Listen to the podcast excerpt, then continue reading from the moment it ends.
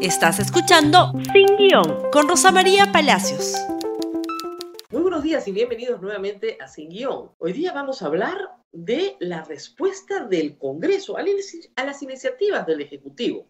Ayer hubo pleno y también una visita del presidente de la República a la mesa directiva.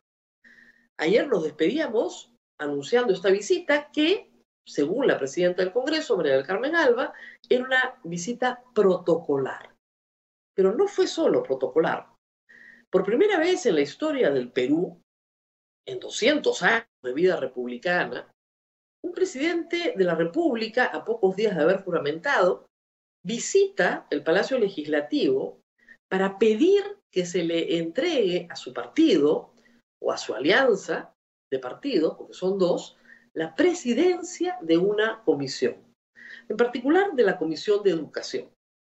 El presidente de la República es maestro y lo acompañan efectivamente en la lista de Perú Libre 13 maestros y considera que su bancada está mucho mejor calificada y probablemente sea cierto que Renovación Popular para administrar, presidir la Comisión de Educación del Congreso.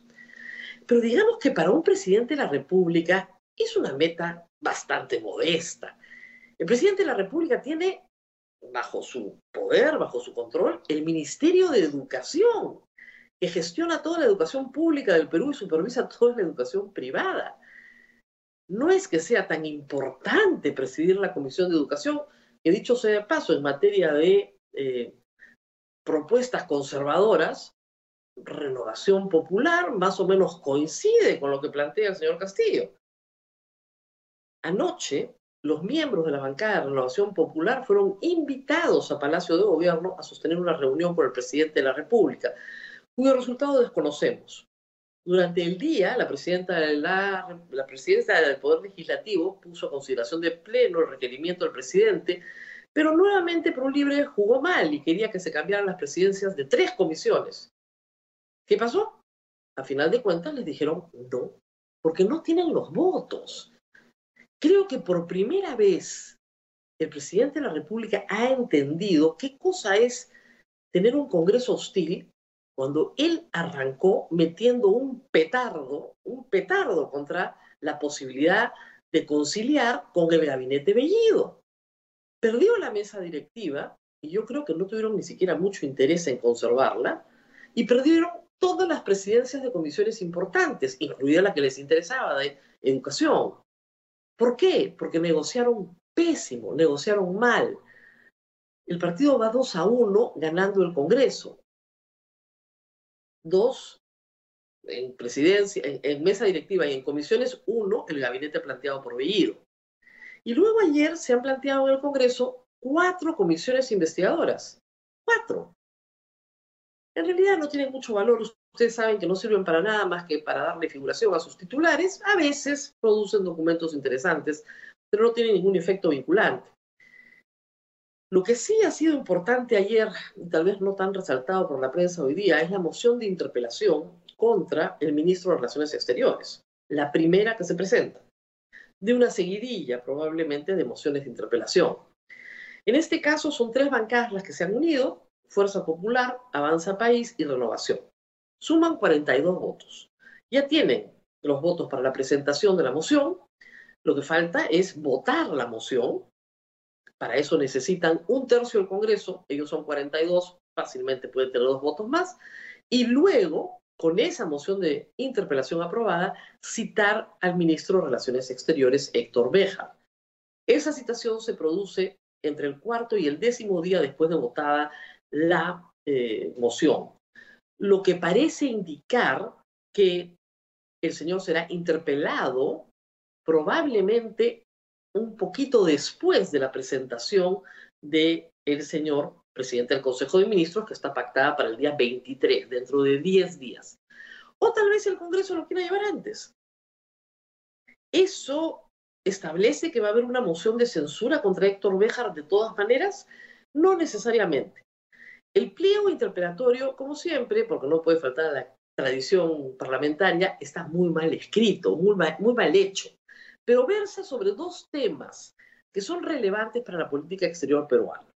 El primero es el currículum del señor Béjar, su pasado, su militancia en el Ejército de Liberación Nacional o en el MIR, su formación castrista, su entrenamiento con el Che Guevara, eh, su participación en hechos de sangre con asesinatos, uno de ellos, el hermano del señor obispo de Lima, el arzobispo de Lima, el ingeniero Ismael Castillo, otro en contra de la familia Carrillo, su final detención, su juicio por sedición, su indulto, etc.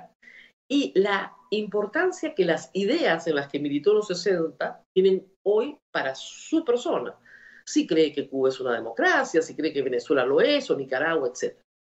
Y la segunda parte, que tal vez es la que más importa, es el impacto que estas ideas pueden tener en las relaciones internacionales del Perú. El Estado peruano tiene un eje muy claro en su política internacional.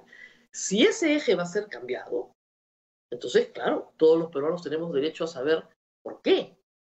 ¿Por qué nos vamos a vincular a estados que tienen políticas totalitarias o dictatoriales y poco democráticas? Como Nicaragua, por ejemplo, o Venezuela, o Cuba.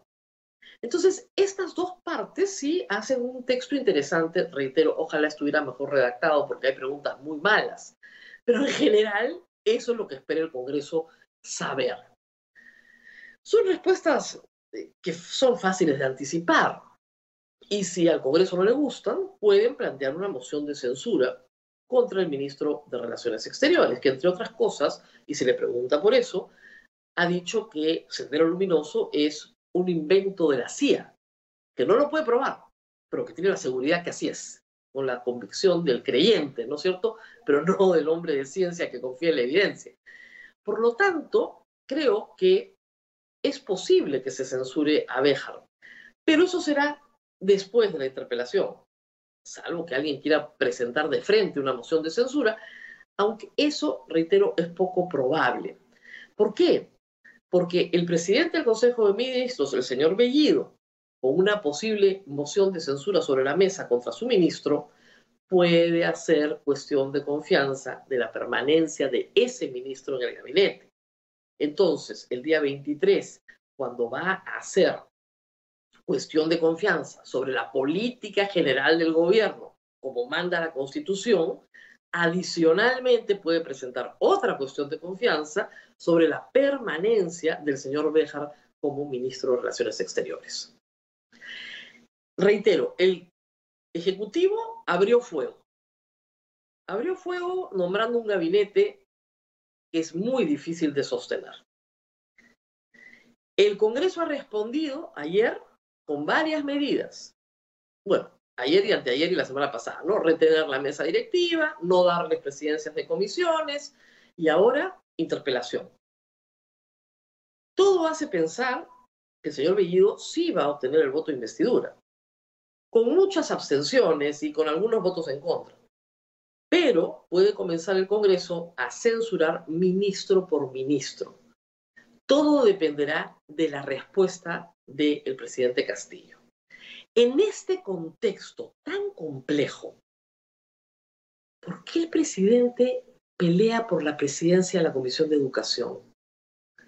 ¿No les parece una meta modestísima en un contexto muchísimo más importante de relaciones difíciles ejecutivo-legislativo? El presidente ha logrado que se inscriba su sindicato. El presidente quiere la Comisión de Educación sus metas son sumamente modestas, por lo menos las de él. Las de Cerrón tal vez sean diferentes. Y no consigue ninguna sola, porque está en la agenda de otro. Y eso es lo que ha quedado más o menos claro ayer. Compartan, por favor, este programa en Facebook, en Twitter, en Instagram, YouTube. Y nos vemos nuevamente con ustedes el día lunes. Hasta pronto. Gracias por escuchar Sin Guión con Rosa María Palacios. Suscríbete para que disfrutes más contenidos.